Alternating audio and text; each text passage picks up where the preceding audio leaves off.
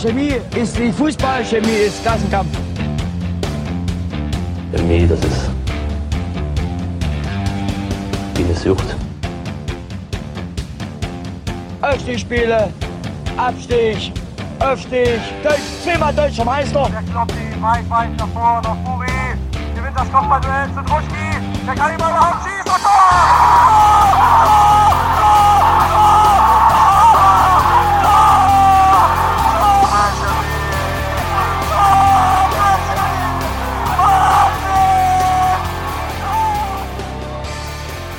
Am Sonntag startet der erste chemische Sonderzug seit langem. Er bringt die Grün-Weißen nach Cottbus ins Stadion der Freundschaft. Vom letzten Spieltag der Regionalliga Nordost sprechen wir noch einmal mit Fans des FC Energie. Wir, das sind Nils. Guten Abend. Bastian. Hallo. Und ich, Jonas. Und wir begrüßen drei Vertreter der Energiefans gegen Nazis. Ähm, genau, das sind Tim. Hi. Martin. Moin. Und Arthur. Hallo. Genau. Ähm, wir würden jetzt auch mit euch einsteigen und dann hinten raus noch ein bisschen weiter sprechen, so über die das, äh, Fußballthemen, die uns so beschäftigen. Aber da ihr euch die Zeit genommen habt, steigen wir mit euch ein und äh, stellen mal eine ganz einfache Frage. Seit wann gibt es denn die Energiefans gegen Nazis? Martin? Ähm, ja, also es gibt seit 2017 ähm, so ein Schlüsselmoment ist natürlich das Babelsberg-Spiel gewesen, ähm, wo es wirklich äh, zu hässlichen Szenen kam. Ähm, und ja, seitdem an äh, gibt es die Initiative, ähm, ist, hat sich entwickelt und ist gewachsen. Und jetzt stehen wir hier. Kannst du vielleicht mal für die Leute, die, also ich habe jetzt auch gerade nicht mehr ganz auf dem Schirm, hässliche Szenen beim Babelsberg-Spiel. Was war da los? Ähm, ja, also, also wirklich die komplette Eskalation von äh, ähm, ja, politischen, äh, nicht zu wiederholenden äh, Schlagwörtern, diese Gesängen, die ich absolut nicht wiederholen möchte. Ähm, antisemitische vor allem. Das war das Pokalfinale. Ja, mm, nee. Also ich erinnere mich an die Szenen, wo, wo, auch, wo auch Chemnitz zu Gast war und so. War das das? Genau, äh, na klar, mit den äh, schönen, äh, netten Freunden aus Chemnitz äh, da Bambule gemacht im Blog, äh, wirklich Nazi-Parolen, Hitlergrüße gezeigt äh, und, und, und. Ähm, man wollte auch rüberhüpfen. Das ist im Kali natürlich ein bisschen einfach. Äh, ist ja eigentlich nur eine Ecke, die man da rüber äh, bewältigen muss. Aber ähm, ja, ich glaube, es war das hässlichste Spiel, was man so gesehen hat. Ähm, und das war natürlich ein einschneidender Punkt gewesen. Das war quasi also auch so der Auslöser, also nicht, also ich meine, die Geschichte von rechten Bewegungen in Cottbus ist ja auch schon ein bisschen älter, aber quasi sagen, war das sozusagen der, der, der Turning Point, wo ihr gemeint habt, okay, gut, bis hier und nicht weiter und jetzt müssen, müssen wir auch endlich mal was machen. Also, das, ja. Es war der, der letzte Tropfen. Ja. ja. Inwiefern hat es denn vorher schon Bestrebungen gegeben, da dem vielleicht rechten Mainstream, den es teilweise gibt in der Kurve, etwas entgegenzusetzen? Also genau, ich glaube, ich kann also für mich sprechen, ähm, wie ich das so wahrgenommen habe. Ich, bin, ich war nicht direkt von Anfang dabei, ähm, ein bisschen später. Äh, es war ja damals irgendwie 2015 war die äh, Flüchtlingskrise, ne? viele Geflüchtete in Cottbus und dann direkt entsprechend gegen, gegen äh, Demonstrationen und wirklich äh, äh, Demos und Anfeindungen und Gewalttaten so. Ähm, nicht, dass es Nazis nicht schon vorher schon gegeben hätte in Cottbus, aber das war ein riesen auch Medienbohai, so, ne? Dann Cottbus verkrass in, in, in den Medien und, und der, der Verein dann mit solchen Spielen wie Babelsberg und anderen irgendwie in die Schlagzeilen geraten und so.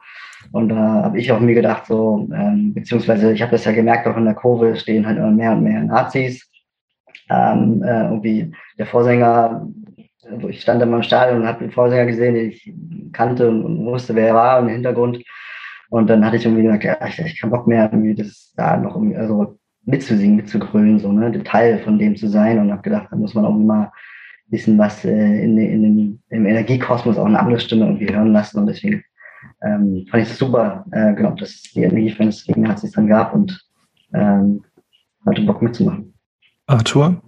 Ähm, ja, ich glaube, das, was, äh, was Tim gesagt hat, ist ganz wichtig, dass dieses Gefühl zu haben, das ist auch mein Verein und irgendwie äh, meine Stadt und so. Und ich habe halt keinen Bock, dass die gesamte Deutungshoheit bei den Nazis liegt. Klar, es gibt ein großes Problem in der Hinsicht und, und, und irgendwie viele äh, Leute mehr als bei anderen äh, Vereinen.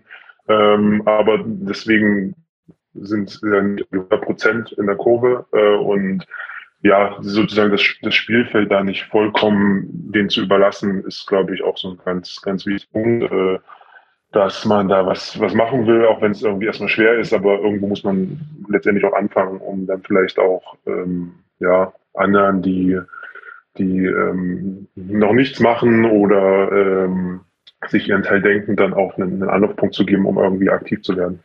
Okay, das ist jetzt quasi fünf Jahre her. Meine klar, es war zwischendurch die Pandemie, aber habt ihr das Gefühl, dass, ähm, also das ist jetzt vielleicht auch eine ketzerische Frage und auch vielleicht ein bisschen, hat es was gebracht bisher?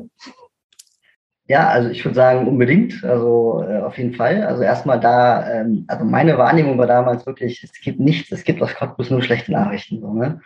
Ähm, und ich glaube einfach, dass es jetzt eine Stimme gibt, die sich in der Öffentlichkeit äußert und sagt, hier, wir finden es scheiße, wir wollen es nicht, wir wollen was anderes.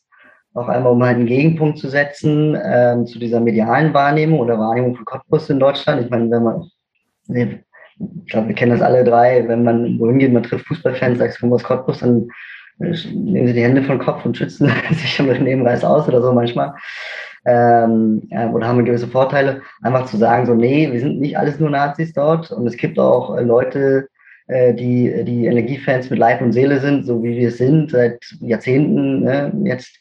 Ähm, und ähm, ähm, um, die einfach trotzdem zum Verein halten und dabei sein wollen und den unterstützen wollen und den wirklich sportlich erfolgreich sehen äh, und irgendwie auch mit einem korrekten Auftreten nach außen und halt ohne irgendwie Nazi-Fans im Blog.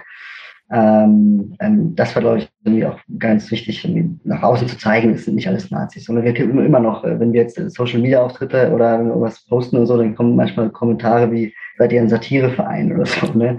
Ähm, äh, nee, sind wir nicht. Also wir wollen schon einfach zeigen, dass es andere Leute gibt und gleichzeitig aber auch irgendwie darauf aufmerksam machen, natürlich, dass wir ein Riesenproblem haben im Blog. Ja. Und 2017, als ihr angefangen habt, wie muss ich mir das vorstellen? Hat dann äh, ihr stand zusammen und habt gesagt, wir müssen jetzt was machen. Okay, wir machen eine Zaunfahne und hängen die im Stadion aus und gründen eine Facebook-Gruppe oder was waren da die Anfänge? Ganz konkret. Ja, ich glaube, so konkret ist es gar nicht so jetzt relevant, wie wir uns gegründet haben. Ich meine, ne, was, glaube ich, was glaube ich, wichtig ist zu sagen, ist, dass wir jetzt nicht ähm, ähm, aus einem Fanclub herauskamen oder so einer, einer Fangruppierung heraus, sondern wir haben uns ganz gewöhnliche normale Fans, die sich gefunden haben Natürlich gibt es persönliche Bekanntschaften, aber auch, ähm, also eigentlich gar keine persönlichen. Dann ähm, haben sich halt ein paar gefunden, die äh, die, die, äh, die Gruppe gegründet haben und dann sind dann weitere dazugekommen. Ähm, und ähm, das Wichtige ist, dass es uns, uns gibt und dass ähm, aus ganz verschiedenen Personenkreisen und Fankreisen irgendwie wir bestehen und halt diese, äh, diese Arbeit machen.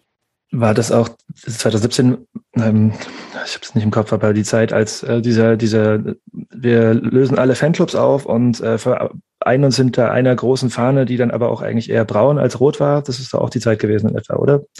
Ähm, war das auch noch so ein Grund dafür, dass man quasi gemerkt hat, okay, gut, jetzt ist das als, fallen da auch noch so ein paar Gruppen weg und jetzt sind quasi sagen, ist die, da die Stimmung, also ich habe das von außen wahrgenommen und war halt so, okay, jetzt ist es, jetzt ist es endgültig geschehen äh, um, um den, irgendwelche, also Gruppen, die da irgendwie noch ein bisschen was anderes machen wollten?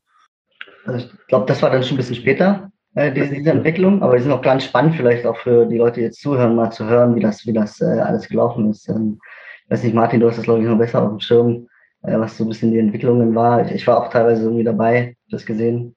War, also was, äh, war, auf was äh, Jonas angesprochen hat, jetzt angespielt hat. Ähm, ja, also diese Blockfahne oder die Zaunfahne, die wirklich äh, komplett die Nordwand äh, ähm, äh, flankiert, ähm, ist natürlich so wirklich, irgendwie hat man immer noch diese Bilder im Kopf, wo ganz viele Banner hängen von den ganzen verschiedenen äh, Fanclubs, die waren auf einmal weg gewesen.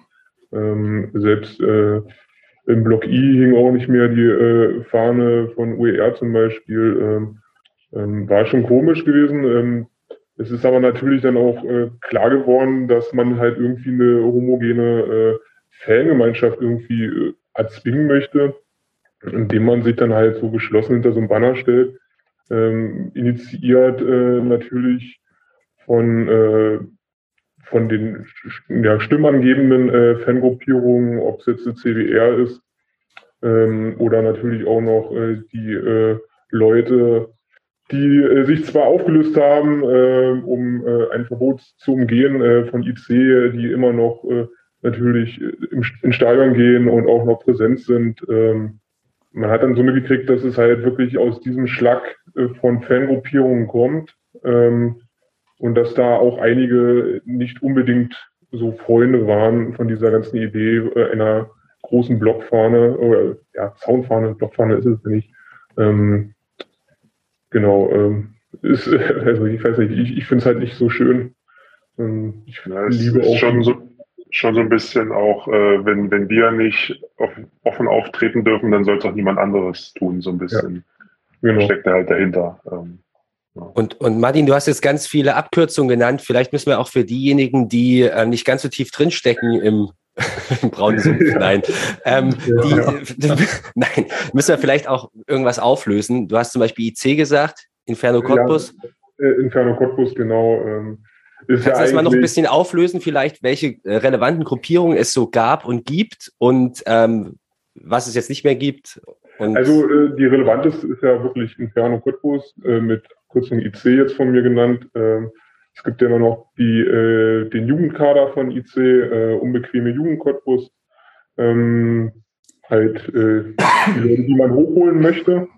Ähm, dann haben wir halt äh, CBR, also Collectivo Bianco Rosso.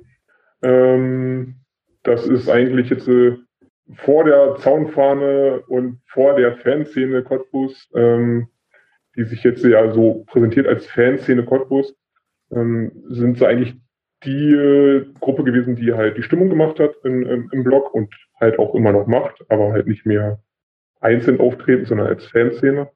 Ähm, und ähm, genau, die haben noch mal eine Jugend äh, oder eine Kaderschmiede. Ähm, das ist äh, Frontside Cottbus. Ähm, das sind eigentlich so die relevanten aus der einen Ecke äh, der Fanszene. Aus der anderen Ecke könnte man halt auf jeden Fall Ultima Raka nennen, ähm, die ja äh, im E-Block beheimatet sind. Äh, damals, als die Nordhorn noch nicht stand, äh, unter der neuen Tribüne, unter der großen Tribüne, im E-Block zu Hause waren und diesen Block auch nie mehr verlassen werden, denke ich mal. Ähm, genau. Ähm, das sind so eigentlich die relevanten äh, großen. Es gibt dann noch ein paar äh, Hooligan, ähm, oder eine, kleine Hooligan-Gruppe, äh, VK 03, glaube ich. Äh, also Wohnkomplex 03. Wicker, ähm, ja, hm, ja, Wicker. Genau. Ja. Äh, die, die gerade bei Social Media äh, sind wir meistens aktiv, wenn es dann halt gegen äh, Babelsberg geht oder gegen irgendwelche anderen Erzfeinde, ähm, wo sie Bock drauf haben. Und Jonas, zu deiner Frage, ich habe das jetzt hier nebenbei mal nachgeschaut. Ich meine, dass seit Oktober 2018 dieses große Banner hängt, Betriebssportgemeinschaft Energie Cottbus seit 1966, hinter dem sich quasi, wenn ich das jetzt richtig verstanden habe, alle aktiven Fans in Cottbus versammeln sollen. Ja. Auf Geheiß der tonangebenden Gruppierung, die politisch etwas weit rechts steht. Ja, ne, es wird ja auch immer dargestellt, als würde man das halt im Plenum äh, besprechen und alle dort mit integrieren und alle Meinungen hören. Aber ähm, ja, ich ähm, Erklärt wurde es auf der Straße. Ich kann nur, ich kann nur mutmaßen. Okay.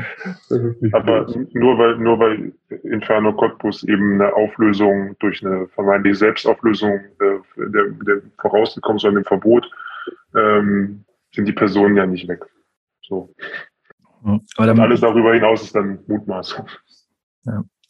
Und dann muss man, also würde ich jetzt mal, also da kommt ja auch das, wieder der Verein auf jeden Fall auch ins Spiel, ne, der das ja quasi sagen, also er hätte ja auch proaktiv diesen Club verbieten können. Ähm, ist das nicht auch eine mega Enttäuschung? Also, also ja, nein, also da gibt es da gibt's eine lange Vorgeschichte mit Inferno Cottbus, die es seit 99 gibt, auch äh, ähm, äh, die waren, die hatten Auftretungsverbot, Erscheinungsverbot, also in, äh, den, von Banner und von Flaggen und Symbolen, aber die Personen hatten, äh, hatten jetzt kein kollektives Auftretungsverbot oder Stadionverbot, manche hatten Stadionverbot. Und das war schon die Diskussion Ende der Nullerjahre oder um 10, 12, irgendwie so, äh, dass der Verein hätte da stärker durchgreifen müssen. Dann hatten sich dann schon Strukturen etabliert oder die, der Club hat sich etabliert, oder diese IC hat sich etabliert.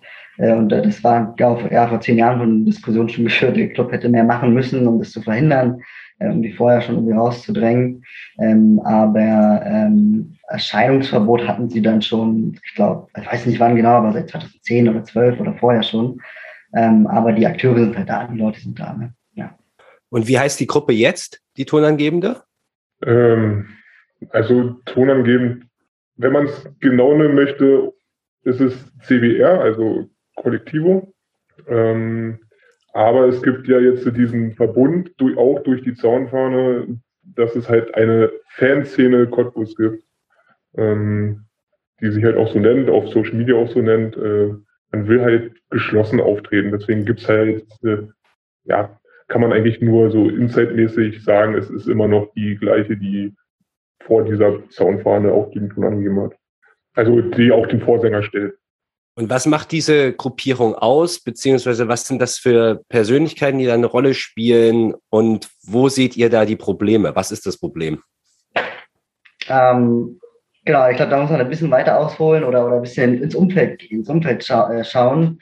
Ähm, rund um Cottbus und Region, da war jetzt, äh, gab es so in den letzten Jahren viele, viele, ähm, ähm war viel in den Medien auch darüber gesprochen und ist auch relativ klar. Also es gibt natürlich eine, eine Kampfsportszene in Cottbus seit, seit lang schon, also schon seit 20 Jahren. Ähm, aus dieser Kampfsportszene haben sich Personen irgendwie rekrutiert oder, sind, oder waren Teil von, von Inferno Corpus auch. Ähm, und, ähm, und das ist natürlich, ähm, also die, ähm, diese Gruppierung, aber auch Rechtsextreme generell in Corpus halt ein Netzwerk bilden, gebildet haben, das auch ganz klare irgendwie ökonomische, wirtschaftliche Interessen hat. Also ähm, es gibt Klamottenläden, Musiklabels, es gibt Sicherheitsdienste, äh, die irgendwie rechtsextrem zugeschrieben äh, werden. Äh, das wird jetzt auch frisch irgendwie in den, in den Medien oder ähm, es wurde thematisiert, dass diese Kampfgemeinschaft Cottbus gab, in Anführungszeichen, äh, gegen die ermittelt wurde, äh, wegen Bildung einer kriminellen Vereinigung, glaube ich. Äh, da gab es eine Razzia vor drei Jahren ähm, und seitdem wurde ermittelt, ob man diese auf, äh, also Ermittlungen aufnehmen kann oder, oder Anklagen erheben kann wegen äh, Bildung dieser kriminellen Vereinigung. Und das ist aber jetzt ähm, gescheitert. Es gab dann laut Staatsanwaltschaft keine, keine hinreichenden ähm, Beweise dafür, dass es wirklich äh, diese Gruppierung, also diese, dass es ausreicht, um eine kriminelle Vereinigung zu sein. Ähm, ähm, genau, aber ich glaube, dass, dass, dass in diese Richtung ermittelt wurde, zeigt ja schon einiges und diese Kampfgemeinschaft Cottbus hat um die 120 Personen äh, wohl umfasst, die dann nochmal eine, eine schnelle Eingreiftruppe gebildet hat. Äh, das war auch im Zuge der, ähm, der äh, Geflüchtetenkrise, äh, die dann irgendwie gesagt haben, man, man will sich schützen, also eine schnelle, schnelle Eingreiftruppe zu bilden, um äh, dann, wenn es Stress gibt, dann schnell da zu sein. Ne? Ähm, und äh, genau, von daher gibt, gibt es diese Strukturen und, und, und auch ähm, Interessen noch neben dem Fußball. Und das bisschen, was wir so, was wir gerne verhindern würden in unserer Arbeit, auch als Energiefans, die vielleicht jetzt neu da in den Block kommen, so, ne? also junge äh, Kerle und, und, und, und junge Frauen, äh, dass die da nicht irgendwie in, in den Fängen von, von diesen Gruppierungen und diesen Strukturen irgendwie kommen. Weil wir in den Block kommen, jetzt im Fanblock, wollen ein bisschen Action, ne? wollen ein bisschen grölen, auch ein bisschen was darüber hinaus, so äh, dass sie da nicht nur auf, auf, ähm, auf Nazis stoßen praktisch, sondern sehen, es gibt auch die Alternativen und was anderes. Ähm, genau, aber das ist ein bisschen auch unser, unser, eigentlich unser Gedanke dabei, äh, eine Alternative auf uns zu geben. Ja, genau, also das, sorry. ähm, nee, also es ist auch natürlich utopisch zu glauben, dass man bei so einem, einem ähm, bei so einer Ausgangslage und so einem Gebilde äh, ist, glaube ich, auch medial und, und vom Verfassungsschutz und weiß nicht wem alles gut aufgearbeitet, wen das mehr interessiert, ähm, dass man da als Initiative großartig was an der, an der Grundstrukturen ändern kann. Ähm, aber es ist natürlich schon irgendwie das, das Ziel, auch zusammen mit dem Verein und anderen Gruppen, äh, da langfristig dafür zu sorgen, dass das Stadion eben kein äh, Rückzugsraum ist für, für, für Nazis und äh, und solche Gruppen äh, so, und dass es eben auch kein ja kein Wohlfühlort ist, sondern dass es einfach ein, ein ja das, das ich sag mal so, wenn wenn es irgendwie gelingt, dass äh, das Stadion der Freundschaft nicht mehr der Ort ist, wo sich solche Gruppen am Samstagnachmittag treffen, sondern weil sie da keinen Bock mehr drauf haben, weil sie wissen, dass sie da nicht willkommen sind, dann wäre, glaube ich, schon viel gewonnen von unserer Seite äh, aus.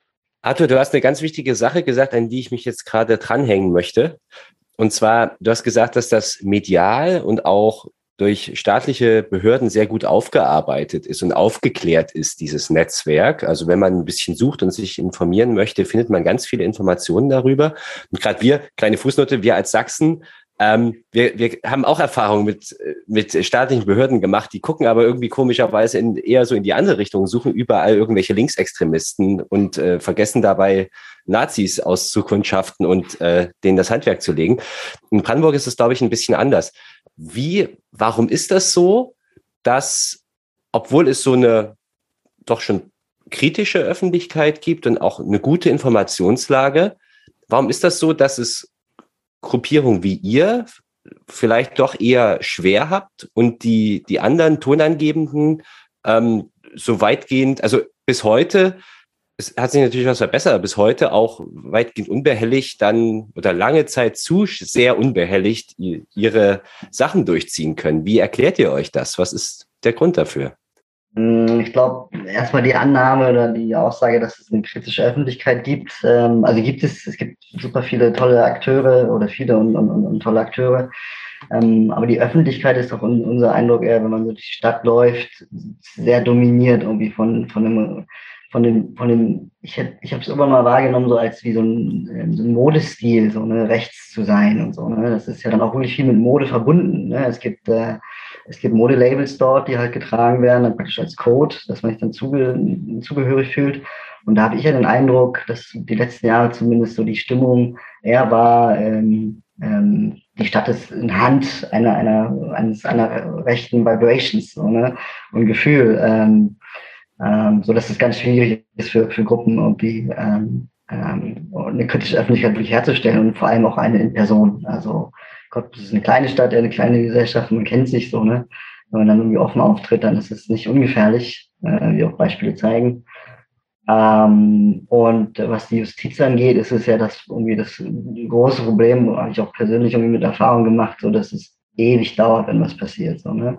Also wenn es Übergriffe von Nazis gibt, dann dauert es ewig, bis, äh, bis Anklage erhoben wird und Ermittlungen und so werden oft schlecht abgeführt, Beweisaufnahme schlecht äh, gemacht. So dass obwohl ähm, äh, ziemlich klar ist, was passiert ist und wer schuld ist, dauert es im Jahre, bis es eine Verhandlung gibt. Ähm, und das ist halt wirklich, und dann gibt es irgendwie noch milde Strafe oder gar keine.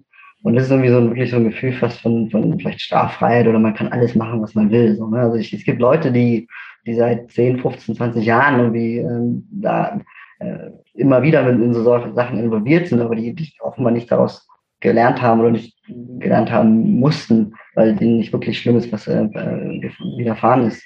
Ähm, äh, von daher, das ist also, das, das, führt bei mir dazu, dass ich zum Beispiel wenig Vertrauen irgendwie habe, dass, dass die Justiz, ich glaube, es ist eher so das halt Amtsgericht, also dann in der Region. Ich glaube, Landesgericht ist halt schon mal eine andere oder Krieg wohl noch eine andere Sache.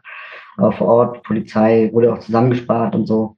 Ähm, ähm, und ähm, also ich hatte, weiß ich, ich kenne, also es war noch so Anfang Nullerjahre, kleine Anekdote vielleicht, irgendwie so ein lokaler Badesee und da kam halt eine Horde von Nazis und hat irgendwelche unbeteiligten Jugendlichen da irgendwie verdroschen, äh, 20, 30 Nazis und da hat man angerufen Polizeirevier, war man in Frankfurt-Oder weil das Polizeipräsidium Cottbus zusammengespart wurde und dann musste man denen erstmal erklären, wo dieser scheiß Badesee in Cottbus ist. So. Ja, natürlich keine Ahnung, äh, was ist denn die Straße? Badesee-Straße, so irgendwie, ne? der See hat gar keinen Namen, nur so einen Volksmundennamen und so. Also so eine Sache und dann konnten die halt ihr, ihr Unwesen treiben und das, was ich dann, waren, waren das ein paar kleine Jungs, die dann irgendwie zu größeren Männern geworden sind und in den Kampfsport gegangen sind und dann irgendwie oft straffrei geblieben sind und so das Gefühl haben, sie können machen, was sie wollen. Ähm, ja. Arthur? Ja, ich glaube, das sind äh, wichtige Punkte, um das Wissen zu, zu verstehen. Ähm, also ich denke, da muss man auf jeden Fall historisch gucken, wo man, äh, wo die Region auch herkommt, äh, wie sie auch geprägt ist. Äh, ich meine, Brandenburg und die Lausitz ist letztendlich auch einfach eine konservative Region, kann man glaube ich schon so äh, sagen. Es, äh, ähm, sehr, ähm, ja, ist eine, eine Arbeiterregion, wenn man so sehen will, mit der Bergbautradition, Tagebautradition. Ähm, und ich, also so als generelles Mindset erstmal von, von der kriegt man viel in der Bevölkerung. Ähm, und dann eben mit den Wendejahren und dem Wegfall von irgendwie äh, Arbeitsplätzen etc. Äh, und ja, konnte sich dann eben eine, eine Verwahrlosung auch äh, etablieren innerhalb der äh, oder Wegfall von, von Jugendarbeit, von Strukturen, von was äh, äh, Tim gerade beschrieben hat auch, ähm, was dann natürlich ein Nährboden war in den, in den 90ern. Ähm, ich meine, wurde ja vor ein paar Jahren auch unter dem Schlagwort Baseball-Schlägerjahre äh, öffentlich verhandelt, das ganze Thema. Ähm, da ist natürlich Cottbus irgendwie ganz weit vorne auch mit dabei. Äh, und wenn sich dann halt erstmal so ein, solche Strukturen verfestigt haben, wie es offensichtlich in Cottbus passiert ist, ist es natürlich auch schwer, dann das wieder irgendwie äh, in die andere Richtung umkippen zu lassen erstmal, weil, wie gesagt, aus den Jugendlichen werden irgendwann Erwachsene, äh, die ja dann auch über andere Mittel verfügen äh, und ähm, dann hat man natürlich auch erstmal das Problem, dass sich eine gewisse äh, Zivilgesellschaft äh, etablieren muss, die, äh, die ähm, da überhaupt was gegen tun kann. Äh, es muss ganz konkret Leute vor Ort geben, die nicht wegziehen, äh, sondern eben in Cottbus bleiben äh, oder wiederkommen äh, und die dann auch Bock haben, sich zu engagieren. Äh, und ich glaube, wenn man die ganzen Faktoren zusammennimmt, dann kriegt man, glaube ich, ein ganz gutes Bild äh, davon, warum die Situation vielleicht so ist, wie sie gerade ist. Tim, du hattest dich gemeldet. Ja, ich wollte, das hat die Arthur schon aufgegriffen, dass eben auch eine, Leute, die ein bisschen andere, bisschen was von der Welt sehen wollen, äh, die bleiben halt dann nicht in Cottbus, sondern die, die gehen dann los und ziehen raus ins Leben äh, und, und äh, zurückbleiben oder, ne, und es fehlt halt dann diese kritische Gegenöffentlichkeit oder Personen, die das äh, mit Leben füllen könnten, so, ne. Ähm, weil wirklich, was ich Ende 90er, Anfang Nuller Jahre war es ja wirklich schwierig dort. Jetzt, jetzt äh, ändert sich das wieder ein bisschen, was einfach Arbeitslosigkeit angeht und so. Und da sehe ich auch Hoffnung, dass, dass sich wieder Leute ansiedeln, die da ein bisschen andere, die ein bisschen was von, von der Welt gesehen haben. Ähm, und äh, vielleicht da wieder eine bisschen andere Gesellschaft einbringen können. Ich habe das Gefühl, dass es auch äh, so wird, ähm, dass sich das viel verändert. Ja. Genau, das also das aber um einmal hier die Hand auszustrecken, also das wollen wir gerne mit, mit unterstützen und befördern, dass es so eine Gesellschaft in Cottbus gibt. Darauf wollte ich gerade hin. Wer sich angesprochen fühlt in, äh, in Cottbuser Region, kann sich gerne bei uns melden ähm, ähm, und äh, zum Thema Fußball was machen will, dann sind wir gerne dabei. Ja, vielleicht kannst du da mal ein bisschen äh, die Werbetrommel weiterrühren. Wie erreicht man euch? Und äh, äh, ja, ähm, wie, uns erreicht man äh, über Social Media äh, sehr gut, über Twitter, ähm, at Energiefans oder einfach Energiefans gegen Nazis müsste man finden, Facebook auch Energiefans gegen Nazis. Äh, wir haben auch einen Instagram-Kanal, äh, wie findet man den? Energiefans gegen Nazis auch, schätze ich. Ähm, ähm, genau, wir haben Seit auch... kann man uns auch E-Mails schreiben. Ja, so eine E-Mail-Adresse. Energiefans.mailbox.org energiefans.mailbox.org. Ähm, genau, und genau, also wer, wer uns jetzt, wer zuhört und Bock hat, äh, was, was zu machen, zu unterstützen, ähm, Social Media Arbeit zu leisten, ähm, wir haben ganz, ganz viele verschiedene irgendwie Dinge, die, die man bei uns machen kann, dann meldet euch gern bei uns und ähm, ähm, wir gucken, was wir zusammen machen können. Ich würde auf jeden Fall noch eine Sache ansprechen wollen. Und zwar, ähm, ich meine, also ich sehe jetzt, ihr habt, ihr habt coole T-Shirts, ähm, geht ja mit denen in den Kopf raus. Ich, ich sehe schüttelnde Köpfe. Ja, gut, das habe ich mir schon fast gedacht. Ich meine auch, es gab ja auch diese Fahne mal, die, äh, weiß nicht, gibt's die überhaupt noch? Ich glaube, die hingen irgendwann mal, aber nur eine Halbzeit, ne? Also es war schon, dass ihr probiert habt, in die Öffentlichkeit oder zu gehen. Erzählt doch mal bitte, wie das war mit der Fahne. Hm. Wenn ihr, Wenn ihr wollt. Begeisterung. Ja, ähm, ähm, ja, das war ja auch alles so wie dann damals äh, wurde es ja auch medial besprochen. Also es gibt, es gab eine, eine Zaunfahne äh, beim Spiel in Babelsberg, die dann irgendwie, was ich, zehn Minuten hing, äh, und da hat das Spiel noch nicht mal angefangen. Dann wurde sie halt irgendwie gezockt. Ähm, was auch für die Leute, die damals vor Ort waren, nicht so angenehm war, ähm, von uns. Und ähm, aber wir haben, also es gibt eine Blockfahne, äh, ein Banner, das hängt auch bei Heimspielen. Ähm, äh, das ist auch äh, gut, äh, das, das kriegen wir hin.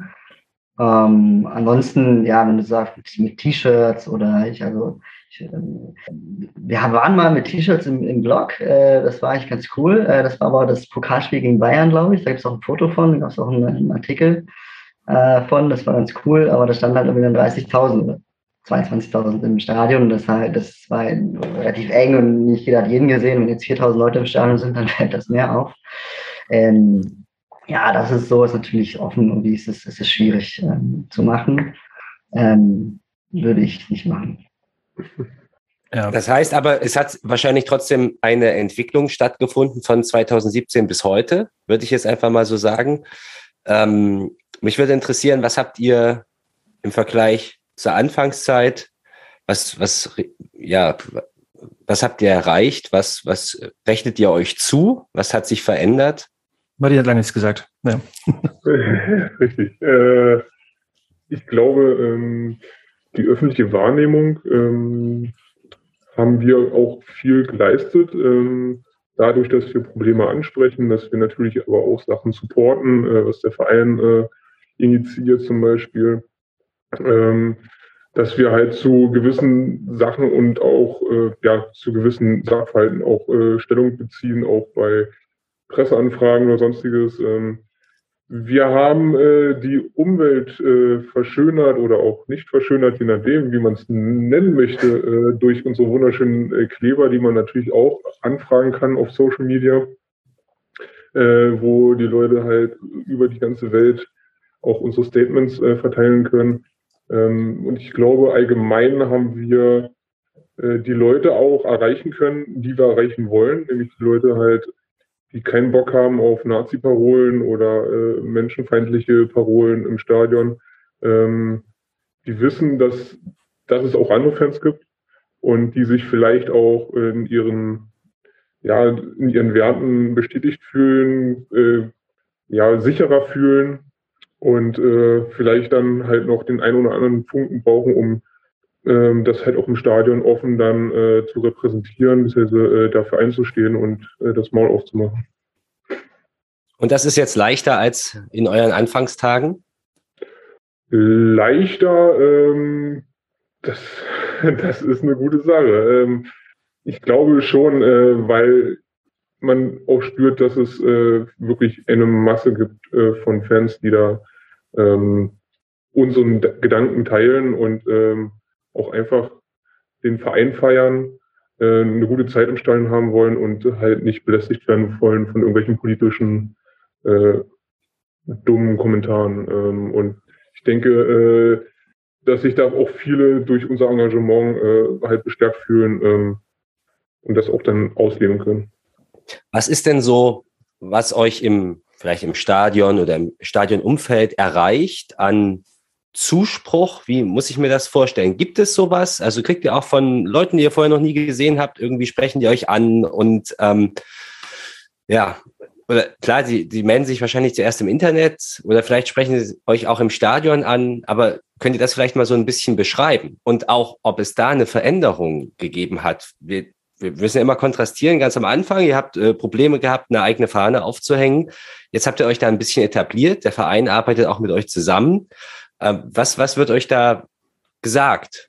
Ich glaube, einer hat nochmal die Frage, irgendwie, was haben wir geschafft oder gibt es Erfolge, hat sich was geändert? Ich glaube einfach, äh, ich glaube von Tag eins an, als wir auf Facebook äh, aktiv waren, gab es positive Rückmeldungen, haben gesagt, ja, finden wir alles scheiße, super, wir haben irgendwie ähm, wir haben eine gute Anzahl an Likes, irgendwie so unter den Top Ten der, der Anti-Nazi-Initiativen in Deutschland. Es gab mal so eine, so eine Statistik äh, auf Facebook mit den Likes irgendwie. Äh, ist auch schon ein bisschen her. Ähm, ich glaube, allein das schon, da, da ist die Rückmeldung, ne? Ja, sehen wir ganz genauso, endlich sagt's mal einer irgendwie, oder das muss noch viel mehr und so passieren. Und vor allem auch, dass es deutschlandweit ist. Ne? Also, das Arthur meinte auch, dass viele Leute sind aus Cottbus abgehauen, 90er, Nuller Jahre, oder sind Energiefans geworden, weil wir Bundesliga gespielt haben.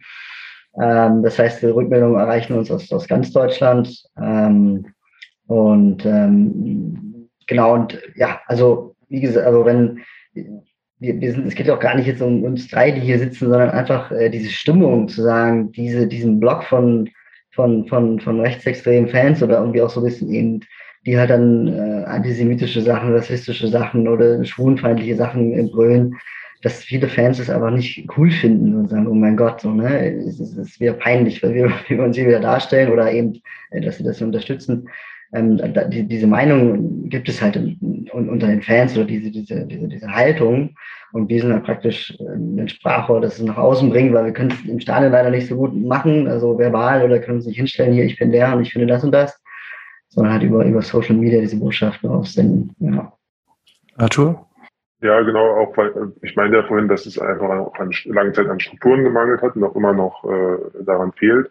Aber äh, wenn man sozusagen daran was ändern will, muss es ja auch erstmal Gruppen und Individuen geben, die überhaupt sich vernetzen können und die dann irgendwann Strukturen bilden können, die wiederum dann äh, ja, tätig werden können, Aktionen machen können und letztendlich was verändern.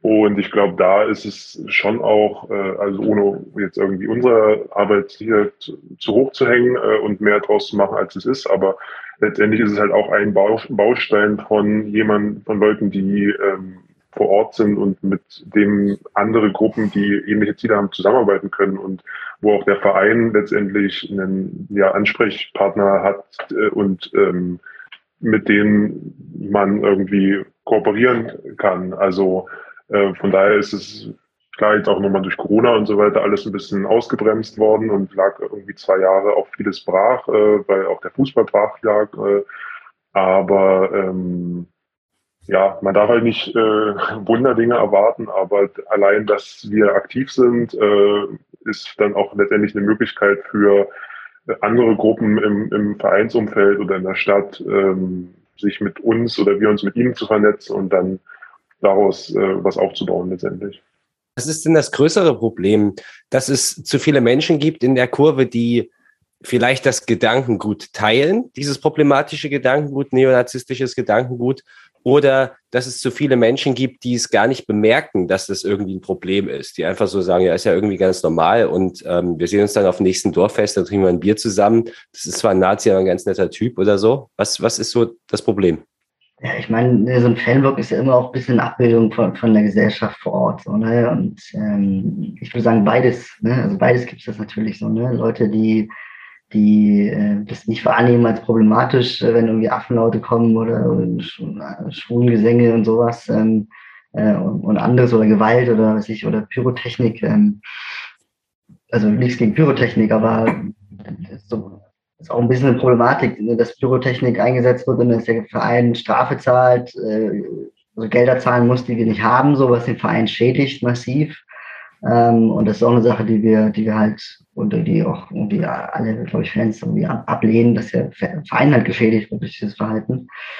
Ähm, und ähm, ich glaube, ja, also wie es ist eine ostdeutsche kleine Großstadt, ähm, mit einer entsprechenden irgendwie Bevölkerung. Es gab auch bei uns große irgendwie Corona-Demos und Anti-Flüchtlings-Demos und so. Dann merkt man ja schon ein bisschen, wie der Wind weht so.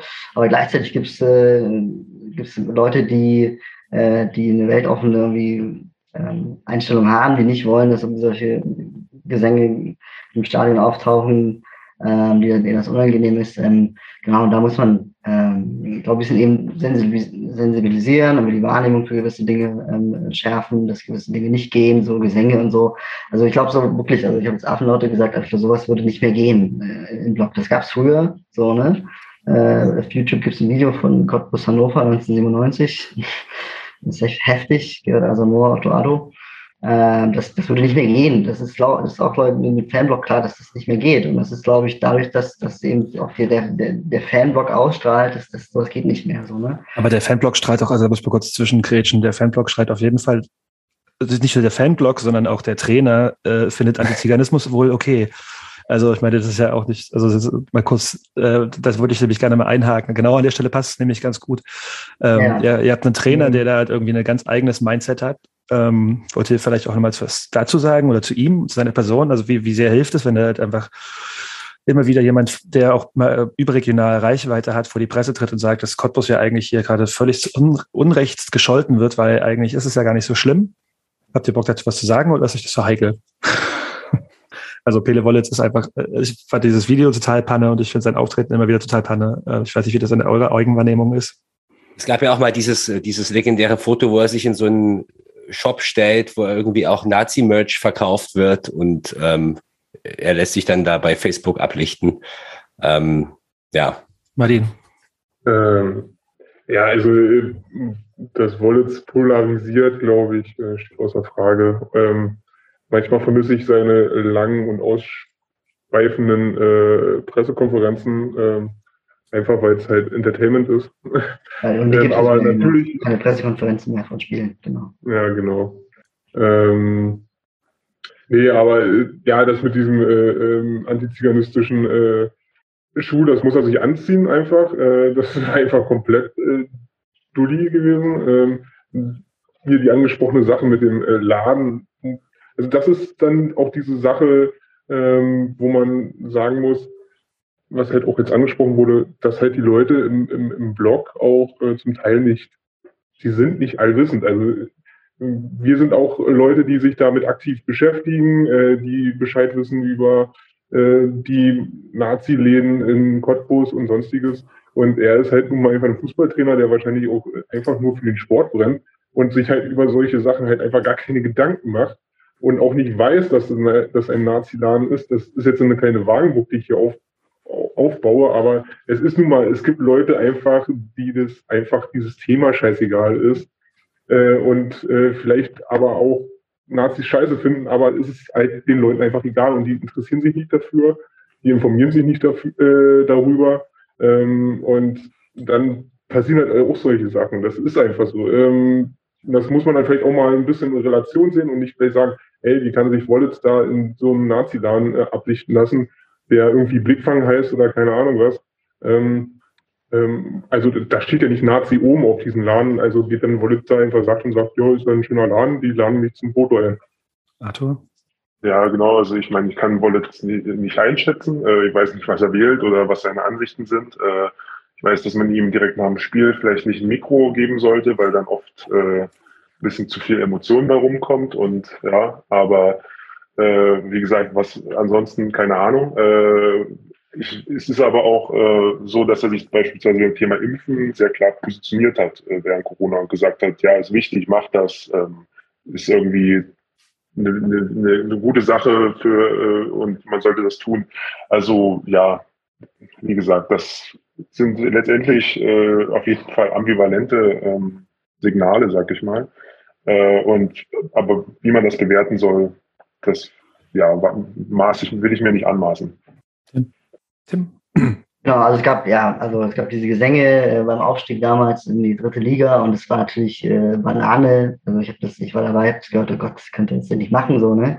Und dann haben sie auch auf den Deckel für bekommen, ähm, medial, aber auch von Fanrückmeldungen.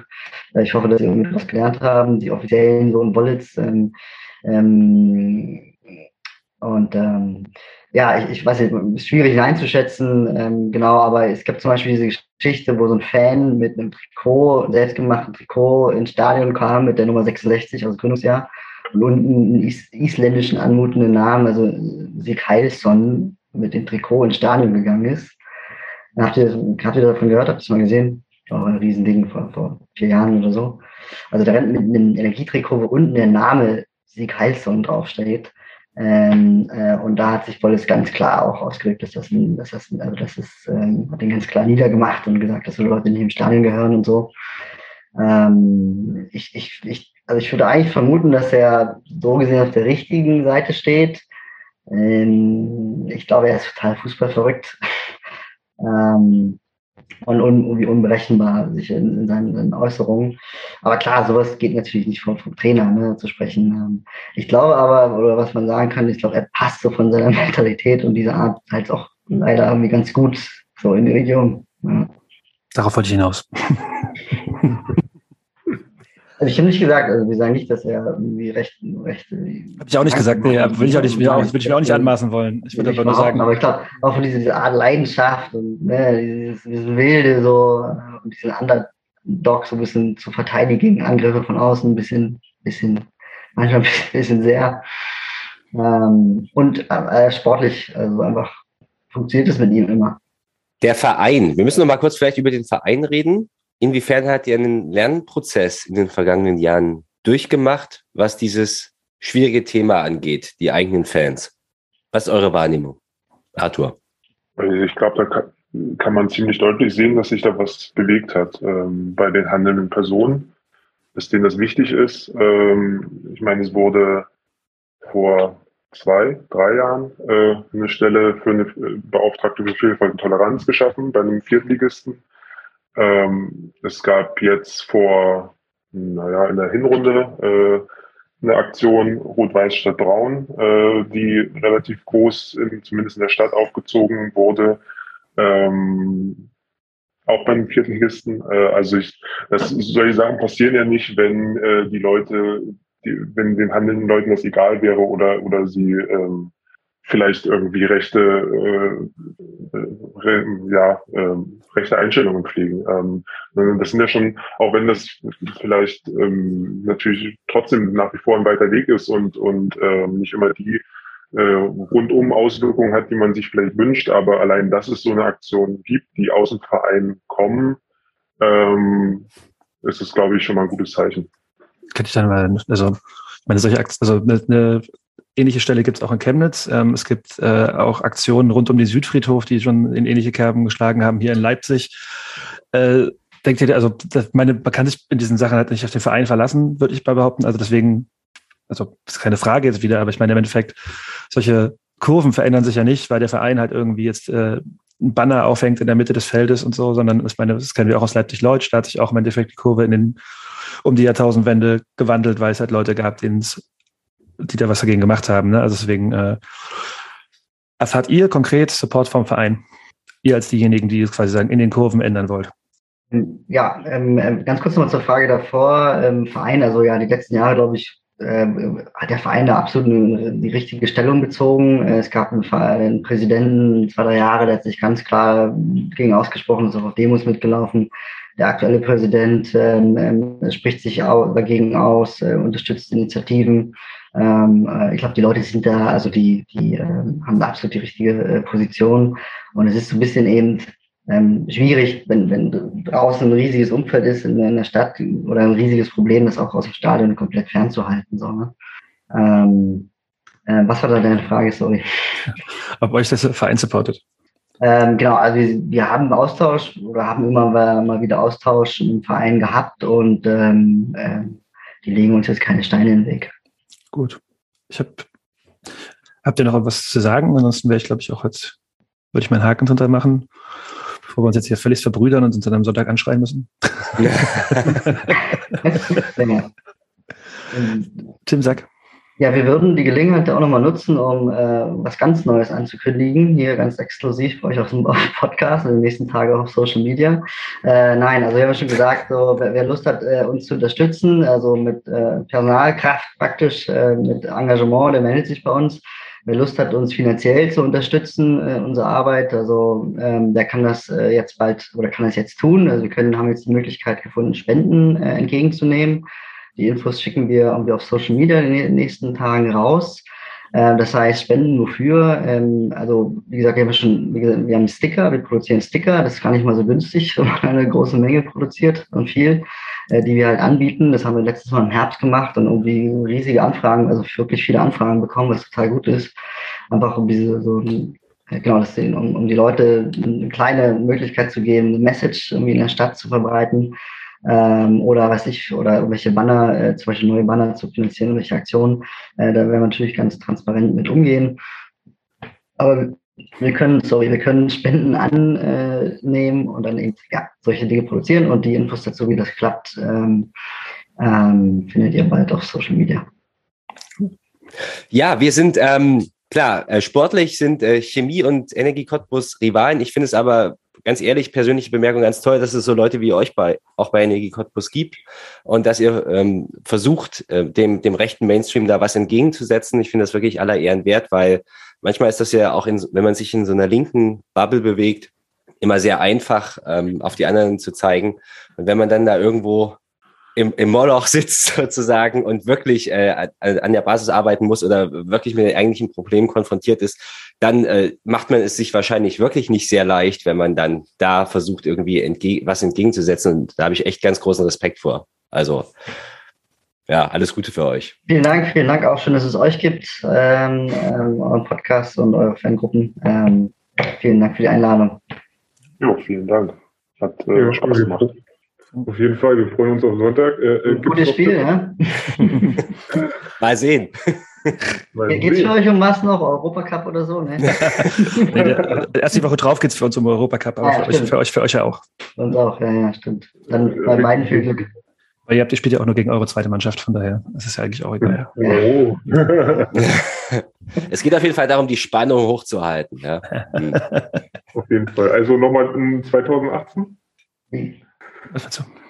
Ähm, 2018, äh, legendäres. das äh, das habe ich, ich habe, also ich habe das aus meinem Gedächtnis getilgt, weil ich weiß nicht, wovon Ach so, du jetzt okay, gerade okay. Also, sprichst. das meinst du? Das war, das war 2017 übrigens. 2017, ne? Hm, ja. Hm. Wann war es 2017? Weiß ich gar Das nicht. war 2017, ja. Aber da, seitdem haben wir uns sehr viel weiterentwickelt. Das stimmt, das stimmt, das stimmt. Macht immer wieder Freude. Ja, aber stimmungstechnisch wird es noch ein bisschen geiler als 2017. Also packt eure Europacks ein. Cool. Schön. Ja, bisschen Action im Stadion ist immer gut. Ja. Sehr schön. Na dann, ähm, rein. Jo, schönen Abend euch noch. Ciao. Jo, Ja, ciao. Bis demnächst. Ciao. kommen wir von Cottbus nach Karl-Marx-Stadt. Denn äh, die Fanfreundschaft zwischen den beiden, nein, ich finde keine Überleitung. ähm, Das ist die beste Überleitung. ja, denn äh, ähnlich beschissen wie die Szene in Cottbus. Nein, ähm, Herrje. ja, die jetzt Ich habe zu viel Vertrauen aufgebaut. alles wieder mit dem Arsch einreißen. Ähm, ja, Bastian möchte unbedingt über die Kartensituation vor dem Pokalfinale sprechen.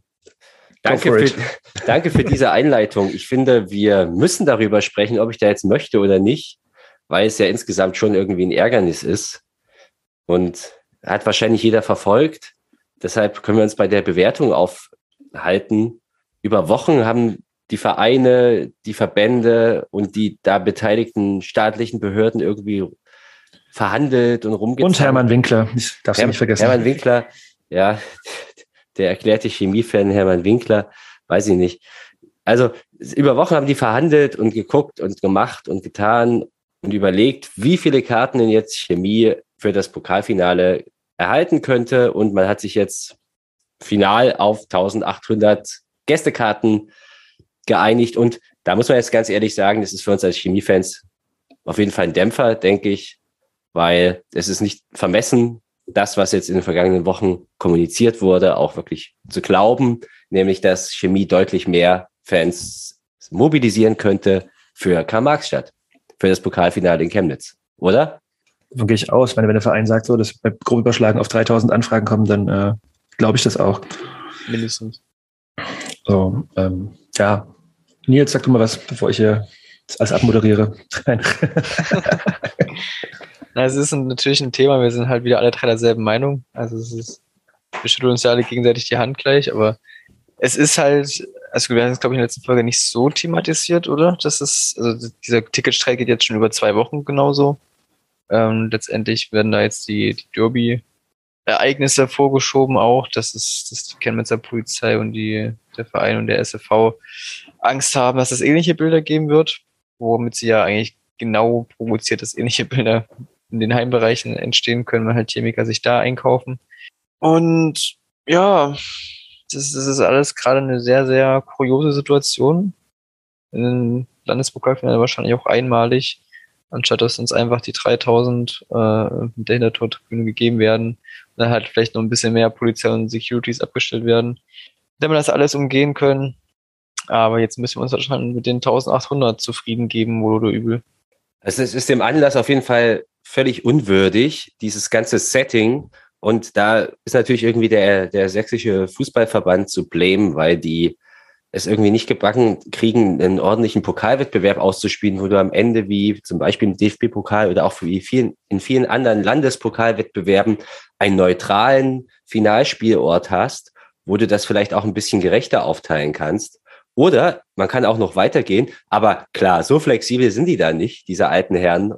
Die, man könnte ja auch überlegen, hey, Chemnitz ist ein super modernes Stadion, 15.000 Leute passen da rein, das ist für Profifußball aus, ausgelegt, da werden, da gibt's, geht's um die modernsten Standards, dass du da nicht irgendwie mal kreativ werden kannst und die Sektoren ein bisschen anders einteilen kannst, kann mir keiner erzählen. Und ich glaube, dass alle Argumente, die jetzt angeführt werden, Sicherheitsaspekte, und äh, auch natürlich das, was beim Derby passiert ist und so weiter.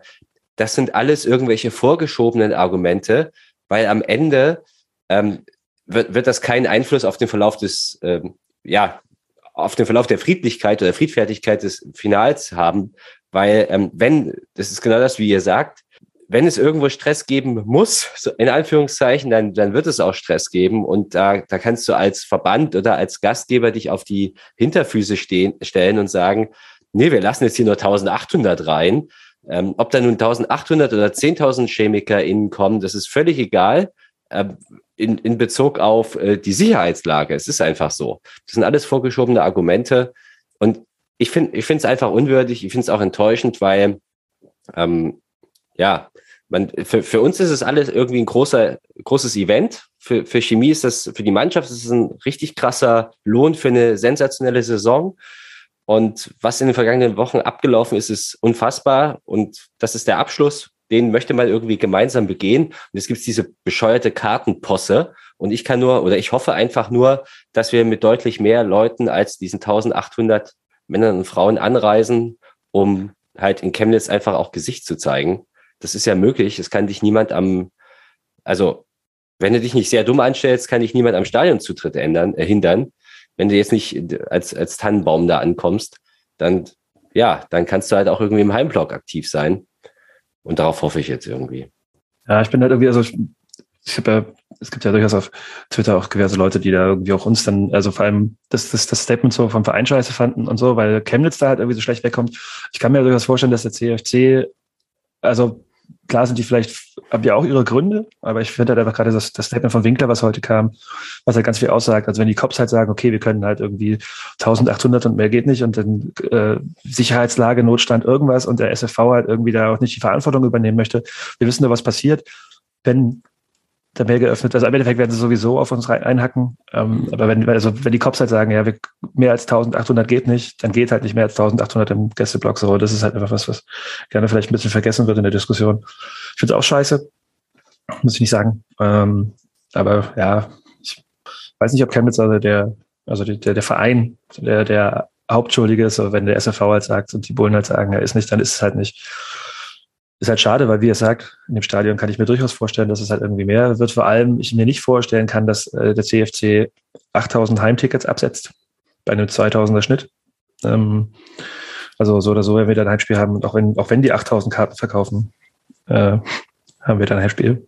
Ähm, ja, deswegen äh, bin ich da angepisst, klar, aber ich mag es jetzt auch irgendwie nicht mehr so viel drüber nachdenken. Ich will jetzt nach Cottbus fahren, dann will ich einen scheiß Pokal holen und dann die Saison abschließen.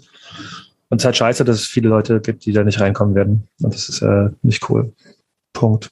Kommen wir zu schöneren Sachen vielleicht. Wir sind immer noch Derby-Sieger. Ja, das, das, ja, das bleiben wir auch. Das bleiben wir jetzt auch eine ganze Scheißegal, wir sind Derby-Sieger. Sind, wir immer noch Derby-Sieger? Ah, ja, ja. Ich wollte gerade auch schon, als Thies meinte, haben wir darüber schon gesprochen. Ich weiß es auch ehrlich gesagt nicht mehr, wenn es wirklich in zwei Wochen geht. Alles vergessen.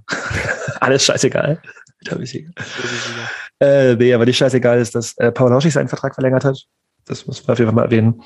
Und äh, vielleicht noch ein bisschen größer und wichtiger ist, dass die Quadriga über die Saison hinaus für zwei Jahre jetzt verlängert hat. Ist auf jeden Fall eine kreative Lösung. Ursprünglich hat es ja gehießen, wir machen das als Übergangslösung bis zum Ende der Saison und suchen einen neuen Sportdirektor, Sportchef, sportlichen Leiter, der das dann möglicherweise auch hau hauptamtlich macht.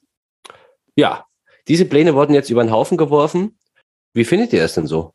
Das ist, das ist eine bewährte Methode. Es hat ja bis jetzt sehr gut geklappt. Und glaubt man den Worten von Uwe Thomas, steht man auch jetzt schon wieder sehr weit in der Saison vor, äh, Saisonplanung für die kommende Saison. Also da habe ich eigentlich keinerlei Bedenken, dass das jetzt schief gehen sollte. Das ist ein eingespieltes Team, das hat man spätestens beim Pokalsieg gegen Zwickau gesehen, äh, als sie da zu viert Arm in Arm in der Mittellinie standen, der Mannschaft am Fernsehen gesehen haben. Ich bin guter Dinge und ich vertraue den Jungs. Es ist nicht zeitlich begrenzt. Auf Lebenszeit. Also, die Quadriga auf machen Lebenszeit. Erstmal, machen erstmal so weiter. Heißt es quasi. Ja, ich meine, wir hatten ja unsere Bedenken vorher und ich glaube, im Endeffekt sind die auch nicht weniger geworden. Ähm, also gerade was, also Miro hat es ja erklärt, was Uwe Thomas Rolle einnimmt. Ich bin nach wie vor ein bisschen zwiegespalten. Das hat, also diese Verquickung zwischen Sponsor und Verein bin ich immer noch kein großer Fan von. Wird sich, glaube ich, auch nicht ändern. Auch wenn die Arbeit halt gut läuft. Und ich meine, es hieß ja jetzt auch, dass äh, eigentlich schon der Kader für die neue Saison steht, aber noch nicht verkündet werden kann vor Ablauf der Saison. Das heißt, da wurde im Hintergrund gut gearbeitet. Bin gespannt. Die Jungs haben Vorschusslorbeeren ohne Ende verdient nach der Rückrunde und nach dem Kader und nach, nach allem, was gelaufen ist ähm, und nach den Entwicklungstendenzen, die ich so sehe. Ja, mach weiter. Ich finde es auch gut, die sollen mal machen. Und was ja vielleicht auch am wichtigsten ist, ist so die Stimmung. Also mal abgesehen von, vom Erfolg oder vom Nichterfolg. Auf mich machen die so aus der mittleren Entfernung schon den Eindruck, dass die gerne zusammenarbeiten, dass es da stimmt, dass es funktioniert. Das ist schon wichtig. Und das ist ja nicht selbstverständlich bei vier Leuten, die da in dieser ominösen Quadriga die Verantwortung tragen. Tja, mal sehen. Aber ich gebe denen auf jeden Fall auch mein Vertrauen und bin gespannt, was jetzt kommt. Ja, wir warten ab. Ähm, also drei, also wir haben jetzt gerade im Vorgespräch, also Zwischengespräch eher, äh, gesagt, dass wir nicht über die Liga gucken. Das machen wir nächste Woche, wenn dann auch alles vorbei ist, weil es im Abstiegskampf immer noch keine endgültigen Entscheidungen gibt und wir sowieso auch noch die dritte Liga abwarten müssen und dann eigentlich nochmal die Relegation. Deswegen gucken wir in der nächsten Woche ein bisschen drauf. Aber ähm, über einen potenziellen Aufsteiger wollten wir mal quatschen. Ähm, oder Sie sind doch auch, sind die noch Tabellenführer, Nils, dass sich doch für die Oberliga eigentlich auch vorbereiten wollen? Das wollen jetzt auch nicht machen, glaube ich. In der Not meinst du jetzt? Äh, RWE. Ach so, die ja, klar, die sind. Also sportlich sieht das gut aus bei denen. Elf Punkte sind die vor Plauen. Ich dachte jetzt, Ja. du meinst in der Nord. Nee. Ähm, in der Süd. Wir können auch schon am nächsten Wochenende den Aufstieg eintüten. Ja. Was auf jeden Fall nicht enden wird in Erfurt, ist die Insolvenz, denn da gab es eine Gläubigerversammlung, bei der ein Kompromiss vorgeschlagen wurde, bezüglich also der, der, der Tilgung, oder die, wie sagt man dazu, also die, die Schulden, also sagen so und so viel Prozent davon äh, kriegt er zurückbezahlt und dann ist die Insolvenz vorbei. Das haben die Gläubiger abgelehnt. Das heißt, in Erfurt brennt weiterhin der Baum, der Steigerwald. ähm, und und äh, also ob Erfurt dann am Ende wirklich aufsteigt und vielleicht, also es droht immer noch die Löschung aus dem Vereinsregister. Äh, bei Rot-Weiß Erfurt ist immer noch äh, ja die Kacke am Dampfen. Aber eine Sache aus der Liga kann Bastian gerne nochmal erzählen, der kann auch nochmal. Weil du wolltest ja eigentlich unbedingt über Luckenwalde reden und du hast ja auch geschrieben, du hast ja auch geschrieben, zehn Tage länger, zehn Spieltage hätte die Saison zehn Spieltage mehr. So, Moment, das sage ich jetzt hier nochmal. Das ist mein Hottag. Ja, wir, ähm, wir nie haben, und da, da, da brauchen wir jetzt vielleicht so ein bisschen Kontext, ähm, weil wir, wir haben natürlich am Anfang der Saison irgendwie getippt, in welche Richtung diese Saison geht und manches, bei manchen lagen wir richtig, bei manchen lagen wir falsch und ich glaube, wir haben, das kann man jetzt schon spoilern, das kann man jetzt schon spoilern, viele haben Luckenwalde als Abstiegskandidaten auf dem Zettel gehabt, wahrscheinlich auch ich. Ich, wir, wir, wir kennen Fall, uns ja. schuldig. Und wir, wir müssen das auf jeden Fall am Ende nach, wenn das, wenn der ganze Scheiß vorbei ist, dann werten wir das ganz ausführlich aus. Und dann verteilen wir Punkte, dann gucken wir ganz genau, wer hier irgendwas richtig und falsch. Und dann kann- können wir das allen ein Leben lang vorhalten. Aber, weiß ich nicht, Luckenwalde, mein Hot Take ist, wenn die Saison jetzt noch zehn Spiele geht, dann steigen die wirklich ab, weil das, was die in den letzten Wochen irgendwie so darbieten, ist etwas seltsam. Und da habe ich jetzt noch so ein, äh, also der Höhepunkt war für mich das, das vergangene Spiel. Also die haben einmal performt, das war irgendwie gegen uns bei dem 5 zu 3 in der Rückrunde. Das war, ein- das war ein halbwegs überzeugendes Spiel, aber auch nicht über alle Strecken. Und ansonsten noch ein paar Siege, aber echt die letzten Spiele, die Bilanz eines Absteigers in der Rückrunde finde ich nicht so gut. Und das letzte Spiel war für mich der Höhepunkt zu Hause 0-3 gegen Alklinike. Das dritte Tor, Achtung, schießt der eingewechselte, als Feldspieler eingewechselte Ersatztorwart. Finde ich ganz klasse. Also wenn- der als Feldspieler eingewechselte Ersatztorwart, ich habe jetzt seinen Namen vergessen, kann man sich bei Aussport aber angucken. Wenn der das Tor schießt, dann weiß man, man hat wahrscheinlich die Füße hochgelegt bei dem erreichten Saisonziel von 50 Punkten. Naja, also finde ich so ein bisschen interessant. Luckenwalde hat immerhin 21 Punkte in der Rückrunde Ja. geholt. Damit Es gibt wir- schlechtere Mannschaften, ich gebe es zu. Genau, genauso viele wie die, wie die Aufstiegsaspiranten aus Babelsberg. Also ähm, Aber auch nur Hm. 20 mehr als das Mania. die haben aber einen wichtigen Punkt geholt. Ja, So, was habe ich ja noch auf dem Zettel stehen? Ähm, Bastian wollte noch über. der BFC ist immer noch nicht aufgestiegen. Also der BFC ist immer noch nicht Staffelsieger, auch sensationell. Kann man schon noch mal einen Satz drüber Ja, verlieren, weil ja. sie wahrscheinlich, wenn wir in einer Woche drüber reden, äh, werden wir, also müssen wir denen dann zum Staffelsieg nicht gratulieren. Nein, werden wir natürlich nicht machen. Aber dann sind sie, glaube ich, wirklich Staffelsieger, weil das geht ja nicht mehr.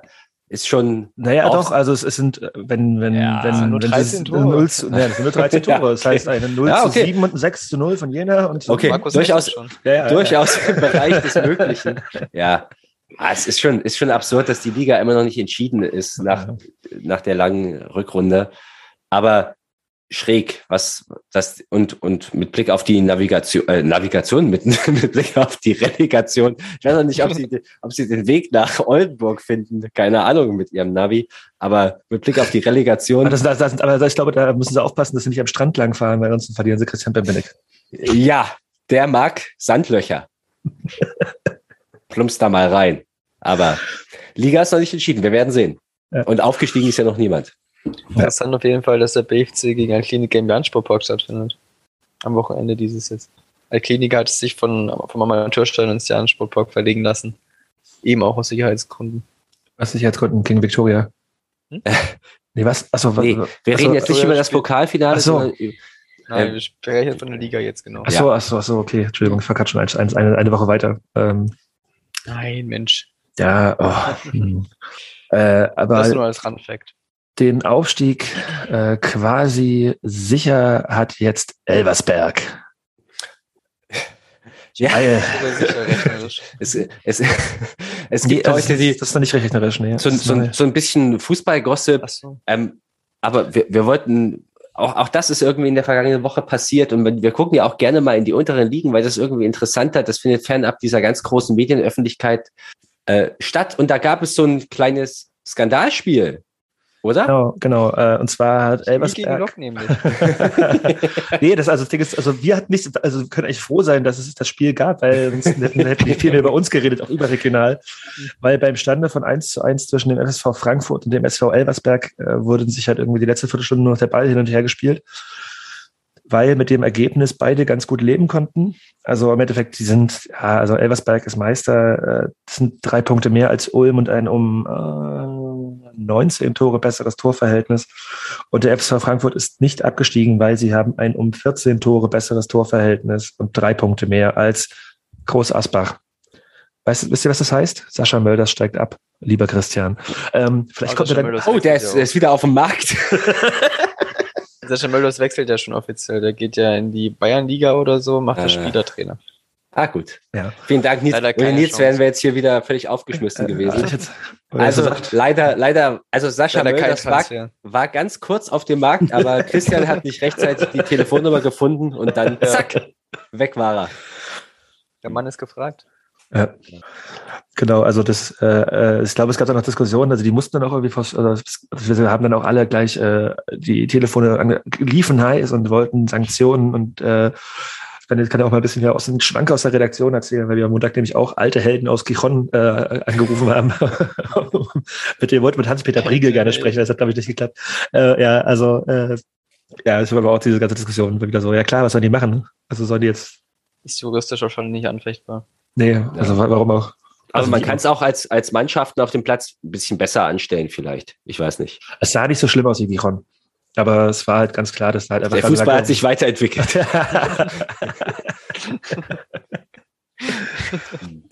äh, Auch Querpässe können schön sein Abwehr. äh, haben auch Übersteiger gemacht, so beim Quepper. ja, machen wir mal hier einen Deckel auf diese Folge. Oder äh, ich weiß nicht, äh, Nils, willst du noch was zur Oberliga erzählen oder wollen wir es auch noch aufsparen? Nee, da habe ich mich jetzt nicht so intensiv vorbereitet. Okay. Aber die spielen noch bis Mitte Juni, also wir haben noch genug Okay. Zeit. ne? Ja, geil, Sommerloch. Das soll man noch füllen. Ja. das, Kann ich gerne den Insolvenzverwalter von Rot-Weiß Erfurt einladen. welchen? Ähm, ja, gut. Ähm, Einen von den 17.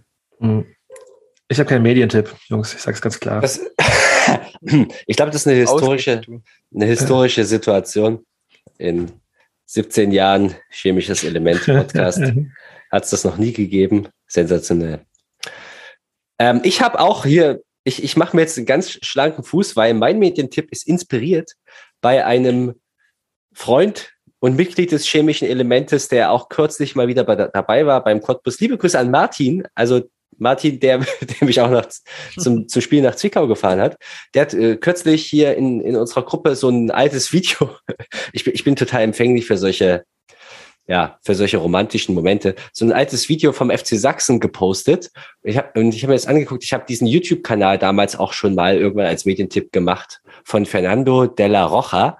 Der hat irgendwie auf allen VHS-Konzert-Kassetten äh, den FC Sachsen von, von 1993 bis 1999 und, und aber auch lustigerweise auch immer nur so das der Bildschirm ist so nur so zu drei Viertel abgefilmt. Also es wirkt wie so, als hätte jemand mit einer VHS-Kassette irgendwo eingelegt und dann nochmal mit irgendeiner so alten Videocam äh, einfach nur auf den Fernseher draufgehalten. Ich glaube eher, ich glaube, ich glaube eher, dass es, also meine Theorie war, dass es ein Röhrenfernseher, den er mit einer Digitalkamera abfilmt. genau. weil dann, also weil das, weil das, weil das Röhrenbild ja quasi sagen, sich immer nach und nach aufbaut, aber das, also das digital halt nicht, nicht, nicht äh, so linear ist. Also ey, wer das beantworten kann, hier als Technik-Freak oder so, äh, gerne mal Bescheid sagen. Weil ich, ich habe mir, hab mich auch schon mal gefragt, wie das geht, dass es so aussieht. Aber es ist auf jeden Fall schön. Ja, es ist schön. Die, es, es bringt auch die Vibes rüber. So. Ich, es bringt die Vibes rüber und ich glaube auch, das erfüllt dann auch schon einen gewissen künstlerischen Anspruch, weil das äh, hat dann eine Schöpfungshöhe, weil, weil man eben nicht nur irgendwie was Analoges ins Digitale kopiert, sondern man arbeitet damit. Und hier in dem Fall arbeitet der Autor mit den Ausschnitten der alten MDR-Übertragungen. Und äh, eine davon heißt 100 Jahre Fußball in Leutsch. Und das ist insofern legendär, als da ein um einige Jahrzehnte verjüngter Jens Fuge im Bild zu sehen ist, aber das nur als Randnotiz. Und natürlich äh, eine so eine Szene, wo, wo beim FC Sachsen im Bierzelt mal wieder der be bevorstehende Aufstieg gefeiert wird. Wir, die, die Älteren unter uns werden sich erinnern. Das war, glaube ich, irgendwann alles vor Nils Geburt. Aber, aber das war, das war ein das sehr witziges stimmt. Das war ein sehr witziger. Das die it's true, ja. Yeah. Und, und damals wurde auch diese, diese erste Chemie-CD aufgenommen mit diesen Liedern, die bis heute in irgendwelchen Autoradios laufen. Und ja. ja. Auf, auf meinst du dieses. Also dieses, dieses Medley-Ding, ist das oder Genau, was? Mm. dieses Medley und so. Und die wurden da, glaube ich, auch live performt damals 1999 im Festzelt nach oder nach dem Spiel gegen Benfica Lissabon vor 8000 Zuschauern irre, irre, absurde Zeiten auch, aber kann man einfach mal reinschauen, um, um zu sehen, wie das damals so war. Und da kann man was mitnehmen, ein paar schöne Vibes und vielleicht auch irgendwelche Schlüsse für die Zukunft. Das ist mein Medientipp. Danke, Martin. Ich habe auch noch einen Medientipp. Und zwar hat mich äh, vor kurzem eine Drohsprachnachricht von einem CE-Mitglied erreicht. Kurz zum Kontext, ich hatte vorletzte Folge oder vorvorletzte Folge äh, den Kanal von Copper 90 empfohlen und dazu ähm, speziell die Folge Derby Days in Berlin. Und äh, da fühlte sich ein gewisser DH10 berufen, den Kollegen Lochi äh, eine Sprachnachricht zu schicken, die äh, geharnischte Kritik an mir abließ, denn äh, die Folge über Berlin sei nicht die, die entertainendste oder die beste Folge der Derby Days äh, von Coppa 90, sondern das Derby der Lombardia zwischen Atalanta Bergamo und Brescia Calcio. Und äh, genau, also werde ich das jetzt hier mal nachreichen mit Geheiß von Daniel Heinze. Und also die, die Folge ist äh, deutscher Legende approved, daher äh, hoffe ich, dass Daniel ein persönliches Ende mit dem Medientipp findet und ich das hier nochmal offiziell empfehle. Ich habe jetzt auch noch was. Und zwar äh, wir habt es am Ende der letzten Folge gehört und äh, weder Bastian noch Nils kannten das bisher. Deswegen empfehle ich euch, hört mal in Fontanelle rein, denn äh, deren Textzeile war auch Aufhänger für das Derby. Das Lied hatte ich mit netter äh, Approval der Band äh, an die Derby-Folge äh, Derby hinten dran hängen dürfe und das auch deswegen getan. Äh, wer auf, auf, auf äh, Leutscher Eu steht. Äh, das kann man anhören. Ich habe die ganze Woche äh, auf dem Weg zur Arbeit immer gehört, um die Derby-Vibes nicht zu verlieren. Sehr gut. Sehr gut. Wir sehen uns im Korpus. Äh, mit Derby-Vibes. Ja. Und bis dahin stellen wir Gab's uns online. Schon mal, dass wir als Derby-Sieger nach Cottbus gefahren sind, möchte ich anmerken. Yes. Dann bleibt stabil. Tschüss. Forza BSG. Müssen Loch drin halten.